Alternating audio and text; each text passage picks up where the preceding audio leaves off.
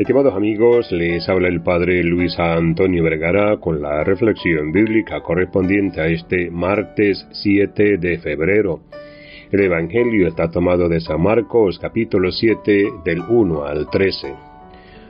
Los fariseos, con algunos escribas, llegados de Jerusalén, se acercaron a Jesús y vieron que algunos de sus discípulos comían con las manos impuras, es decir, sin lavárselas.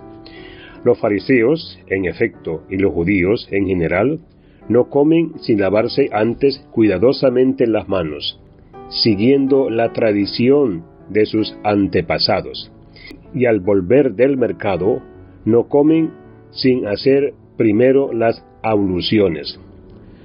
Además, hay muchas otras prácticas a las que están aferrados por tradición como el lavado de los vasos, de las jarras y las vajillas.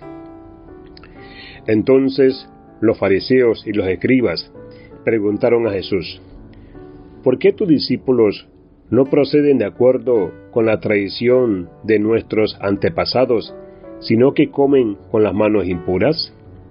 Jesús les respondió, hipócritas, bien profetizó de ustedes Isaías en el pasaje de la Escritura que dice, Este pueblo me honra con los labios, pero su corazón está lejos de mí.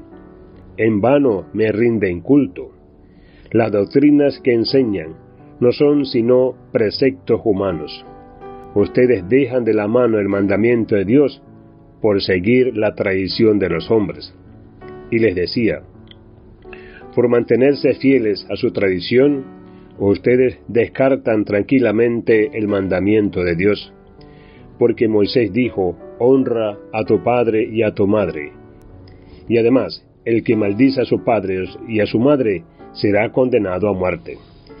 Pero ustedes no lo hacen porque dicen que han ofrecido sus ofrendas al templo.